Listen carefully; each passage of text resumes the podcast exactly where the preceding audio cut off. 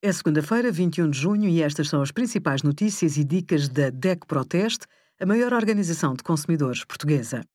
Hoje, em DEC.proteste.pt, sugerimos as respostas às dúvidas mais frequentes sobre a renovação automática do cartão de cidadão, soluções de internet temporária sem fidelização e dicas para preparar as próximas férias em segurança e com os descontos que negociamos para si.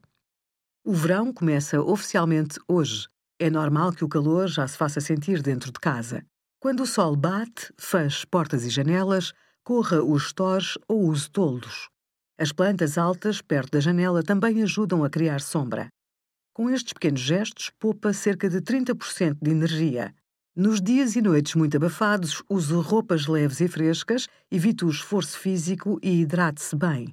À noite, abra duas janelas opostas para criar correntes de ar e refrescar o interior da casa.